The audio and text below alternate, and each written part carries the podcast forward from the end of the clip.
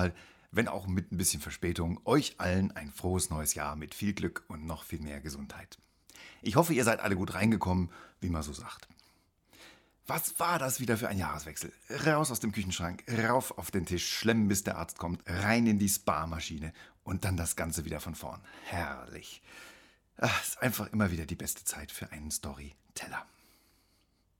2022. Das klingt doch schon mal richtig vielversprechend. Das sind jetzt immer noch 330 neue Chancen für den besten Tag in deinem Leben. Wenn das mal nichts ist. Aber ist es denn überhaupt richtig so zu denken? Oder doch eher falsch? Richtig ist, dass es richtig und falsch gar nicht gibt. Das Universum kennt sowas überhaupt nicht. Das sind wieder mal alles krude Erfindungen von uns Menschen. Aber gleichzeitig sind diese beiden Worte richtig und falsch unendlich wichtig für unser Überleben. Hm, rätselhaft. Aber das wird in ein paar Minuten alles Sinn ergeben, versprochen. Also, seit wir damals im Paradies vom Baum der Erkenntnis gekostet haben, sind wir Menschen dazu verflucht, allen Dingen um uns herum eine Bedeutung, einen Sinn geben zu müssen. Und nur, wenn wir alles irgendwie in unser Schubladensystem im Gehirn einordnen können, nur dann kann Ruhe im Kopf einkehren. Nur so finden wir unseren geistigen Frieden.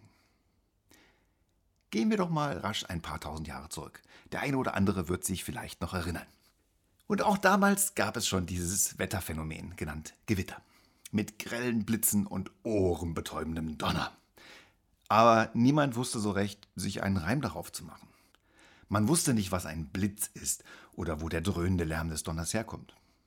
Man war zwar schwer beeindruckt, wusste aber überhaupt nicht, wie das alles zustande kommt. Und schon gar nicht, wann und warum das nächste Gewitter kommen wird. Oder, kurz gesagt, man hatte nicht die leiseste Ahnung von Gewittern. Aber das war für unser Gehirn ein vollkommen untragbarer Zustand. Die Schublade mit dem Label Gewitter musste offen stehen bleiben und das kostete Unmengen an Grübel und Denkenergie. Wertvolle Energie. Ergo, eine einfache Erklärung musste her. Eine schlüssige und nachvollziehbare Geschichte, die für Ruhe sorgt im Kopf. Irgendjemand oder irgendetwas musste doch letztendlich die Verantwortung für das vom Blitz getroffene und abgebrannte Dorf übernehmen. Das muss doch irgendwie alles einen Sinn ergeben, oder? Also wurde rasch eine machtvolle Instanz erfunden, die irgendwo außerhalb und oberhalb unserer Welt existiert und die dann von oben mit Blitzen nach uns wirft und mit Donner grollt. Kurzum, ein Gott wurde erschaffen. Bei den alten Griechen hieß dieser dann Zeus, bei den alten Römern hieß er Jupiter und bei den alten Germanen Thor. Und mal war sein Werkzeug ein Donnerkeil, mal ein Hammer. Und wenn jetzt Zeus, Jupiter, Thor und Co. böse wurden, dann warfen sie eben mit Blitzen nach den Menschen. Ist doch logisch. Also galt es, die Götter bei Laune zu halten. Und wie geht das? Na klar, indem man ihnen Opfer bringt. So einfach. Und einfach sorgt eben einfach für Ruhe im Kopf. Das menschliche Gehirn ist eine Energiesparlampe und das nicht ohne Grund. Die Denkmaschine zwischen unseren Ohren verbraucht immerhin rund 500 Kilokalorien pro Tag. Das ist je nach Geschlecht und Alter ein Viertel bis ein Drittel der täglich aufzunehmenden Energiemenge. Ganz schön beachtlich für ein Organ, das gerade mal ein bis zwei Prozent der Körpermasse eines Erwachsenen ausmacht. Und damals, als wir angefangen haben, uns den Luxus eines Bewusstseins zu leisten, da gab es noch keine Kühlschränke, keine Supermärkte, kein Lieferando. Essen war knapp und schwer zu bekommen. Und ein Gehirn, dem der Treibstoff ausgeht, das war noch nie eine wirklich gute Idee. Ist es doch dessen Hauptaufgabe, uns am Leben zu halten. Heutzutage ist vielerorts Essen im Überfluss vorhanden. Und man könnte ja annehmen, dass das Gehirn dann nach Herzenslust anfängt zu denken, zu schaffen, zu arbeiten. Aber das ist ein Trugschluss. Unser Gehirn lebt einfach weiter im Steinzeitmodus und versucht unnötige Arbeit, also das Denken, konsequent zu vermeiden. Und je einfacher wir uns das Bild von der Welt und vom Universum machen, desto besser kann unser Gehirn Energie sparen. Schwarz oder weiß. Das ist doch viel einfacher zu verarbeiten als Fifty Shades of Grey oder? Und genauso ist es mit Freund oder Feind, drinnen oder draußen, Teil der Gruppe oder nicht Teil der Gruppe und dazwischen immer gähnende Leere. Das ist einfach und einfach ist einfach immer herzlich willkommen in den Denkstuben der Menschen. Denn wenn etwas Neues oder gar Kompliziertes um die Ecke kommt, dann müssen wir raus aus unseren Komfortzonen. Dann muss sofort ein neues Label gedruckt und irgendwo draufgeklebt werden. Es muss entschieden werden, wo das Neue hingehört. Ist es gut oder böse, Freund oder Feind, gefährlich oder ungefährlich? Ist X besser oder schlechter als Y? Gehört das in eine vorhandene Schublade oder brauchen wir gar eine neue? Und im schlimmsten Fall führt die neue Erkenntnis zum Umdenken. Oder bringt es gar das gesamte Wertesystem ins Wanken? Freund, Feind, gut, böse, wahr, falsch, das sind alles Begriffe und Kategorien, die wir Menschen erfunden haben. Dem Zwang zur Einordnung und Hierarchisierung folgend, um geistigen Frieden zu finden und möglichst viel Energie zu sparen. Die Frage, die sich dann aber stellt, ist die folgende. Woher weiß der oder die Einzelne denn nun, was er oder sie in welche Schublade stecken soll? Hm. Nach unserer Geburt und bis zum Beginn der Pubertät übernehmen wir zunächst einmal ungefiltert die Werteschemata unserer Familien, vornehmlich die unserer Eltern. Was die Eltern sagen, ist richtig. Was sie denken, ist die Wahrheit. Und was sie tun, ist korrekt. Diese Einfachheit ist überlebenswichtig, da während dieser Zeit die volle Energie auf das körperliche Wachstum gerichtet werden muss. Bis zur Pubertät. Da wird dann alles gründlich hinterfragt und gerne auch mal auf den Kopf gestellt. Warum? Weil wir es können und weil es sich auf dem Weg zur eigenen Identität sehr gut anfühlt.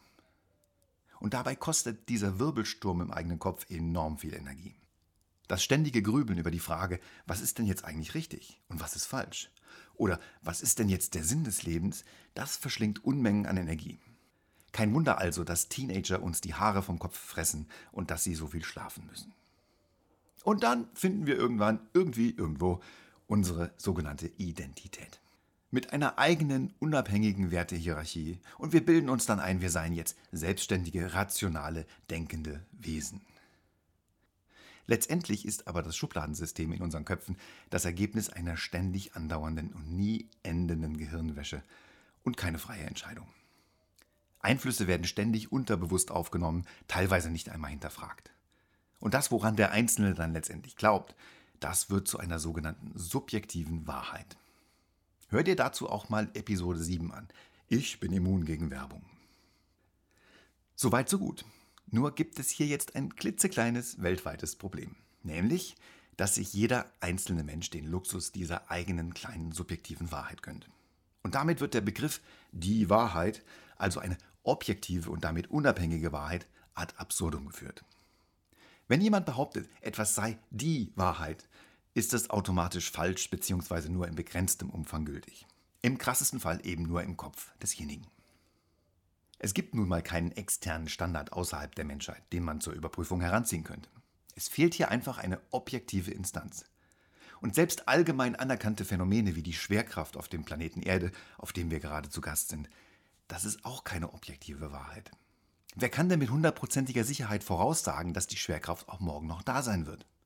Nur weil sie seit tausenden Jahren aktiv ist, heißt das ja noch nicht, dass es immer so weitergehen wird. Oder dass morgen die Sonne noch scheinen wird. Wir wissen es einfach nicht. Aber wir glauben aus Gewohnheit ganz fest daran. Und diese individuelle, subjektive Entscheidung, ob etwas richtig oder falsch ist, steuert auch, mit wem wir gerne unsere Zeit verbringen. Menschen, deren Wertehierarchien sich ähneln, werden gegenseitig als angenehme Gesellschaft empfunden, da erstmal nichts in Frage gestellt werden muss. Das ist bequem und einfach und unser Gehirn liebt bequem und einfach. Wie schon gesagt, die Energiesparlampe kann dann munter auf Sparflamme weiterleuchten wohingegen die Gesellschaft von Menschen mit inkompatiblen Wertehierarchien, die Gesellschaft also von Andersdenkenden, schnell als Stress empfunden wird. Wie sicher bin ich mir denn meine eigenen Werte und Annahmen eigentlich? Muss ich da eventuell umdenken? Ha, ungern, da das wieder einen Haufen Nebeneffekte hat, die Energie verbrauchen. Also gar keine gute Idee. Und daher umgeben wir uns am liebsten mit sogenannten Gleichgesinnten. Und wenn sich viele Gleichgesinnte zusammentun, dann entstehen aus den ähnlichen Glaubenssystemen und Wertehierarchien sogenannte intersubjektive Wahrheiten. Also subjektive Wahrheiten, die über mehrere Individuen hinweg gleich sind. Und wenn sich dann ganze Scharen von Menschen in dieser Weise zusammenschließen, dann entstehen Organisationen wie Staaten, Kirchen oder Wertegemeinschaften. Und schnell verwechseln dann die Mitglieder einer Wertegemeinschaft deren intersubjektive Wahrheit mit einer objektiven Wahrheit. Und im schlimmsten Fall fangen sie dann auch noch an zu missionieren, was nichts anderes bedeutet, als Andersgläubigen den eigenen Glauben aufzudrängen oder sogar aufzuzwingen. Und so wurde in der Geschichte der Menschheit und im Auftrage ihrer selbst erfundenen Götter bereits jede nur vorstellbare Gräueltat verübt. Und dabei ist der Begriff Gott hier nicht nur religiös zu verstehen. Rassismus, Kapitalismus, Faschismus und die meisten anderen Ismen sind nichts anderes als Götter, denen auch heute noch Massen von Menschen huldigen. Und wir Menschen gehen dabei deutlich weiter als jede andere bekannte Lebensform. Psychische und physische Foltermethoden, Hinrichtungen, Genozide, Atombomben, chemische und biologische Kampfstoffe. Da gibt es leider offenbar keine Grenzen der Grausamkeit. Und warum das alles? Nur weil jemand anders etwas falsch gemacht hat. Falsch im intersubjektiven Werteschema einer künstlich erschaffenen Wertegemeinschaft. Wenn X den einen Gott kennt und Y den anderen einen Gott kennt, dann haben eben beide recht. Die X-Gläubigen in ihrer Glaubens- und Wertegemeinschaft und gleichzeitig auch die Y-Gläubigen in ihrer Glaubens- und Wertegemeinschaft. Aber anstatt diesen Fakt einfach anzuerkennen, wird dann jahrhundertelang gestritten, wessen intersubjektive Wahrheit denn jetzt objektiv richtig ist. Und diese Frage lässt sich, wie schon gesagt, von uns Menschen einfach nicht beantworten. Wir bräuchten hier einen Außenstehenden als Schiedsrichter, einen außerirdischen oder noch besser gesagt einen außermenschlichen Schiedsrichter. Vielleicht wird ja in Zukunft die künstliche Intelligenz hier das nötige Zünglein an der Waage sein, wer weiß. Oder hier, aus aktuellem Anlass, die eventuell kommende Corona-Impfpflicht in Deutschland. Da wird ja auch gerade sehr heftig drüber gestritten, ob das jetzt richtig oder falsch ist. Und wie immer kann man da in die eine oder die andere Richtung argumentieren. Wenn man für wahr nimmt, dass eine Impfquote von über 90 Prozent die einzige Möglichkeit ist, die Corona-Pandemie zu beenden, dann kann eine Impfpflicht ein probates Mittel sein. Man nimmt einem Teil der Bevölkerung einen Teil ihrer Freiheit weg, um das System als Ganzes am Leben zu halten. Die Frage ist, würde unsere Wirtschaft, unsere Gesellschaft noch weitere vier Corona-Wellen aushalten? Also zum Wohle der Allgemeinheit und zum Schutz unserer intersubjektiven demokratischen Werte und Wahrheiten muss die Impfpflicht her. So kann man argumentieren. Aber man könnte natürlich auch in jede andere beliebige Richtung gehen. Man könnte es zum Beispiel auch für richtig halten, dem Virus freien Lauf zu lassen. Da wir sowieso auf eine krasse Überbevölkerung zusteuern, täte es dem Gesamtsystem gut, sich zu verschlanken. Auch das ist eine denkbare Wahrheit. Ein paar Milliarden Menschen weniger und viele andere Probleme wären auf einen Schlag gelöst und erledigt. Wie schon gesagt, ist das ziemlich krass, aber durchaus denkbar und glaubbar für ein menschliches Gehirn. Man könnte aber auch sagen, dass jeder die ultimative Freiheit haben soll. Jeder entscheidet selbst, ob er oder sie sich impfen lässt oder nicht. Und dann schauen wir mal, wo uns das so hinführt. Das Schicksal wird es schon richten, irgendwie. Ähm, by the way, das Schicksal ist auch wieder eine Erfindung von uns Menschen. Und da es hier insgesamt weder richtig noch falsch gibt, ist alles denkbar und alles möglich. Nun, bei all diesen vielen Möglichkeiten und den vielen denkbaren subjektiven Wahrheiten da draußen gibt es aber ein Prinzip, welches wir hier auf keinen Fall außer Acht lassen sollten. Und das heißt Aktio gleich Reaktio. Aktio gleich Reaktio, was bedeutet, dass auf jede Aktion eine Reaktion folgt. Wir können also nichts tun, ohne Konsequenzen unseres Handelns auszulösen. Und das kommt einer objektiven Wahrheit schon ziemlich nahe.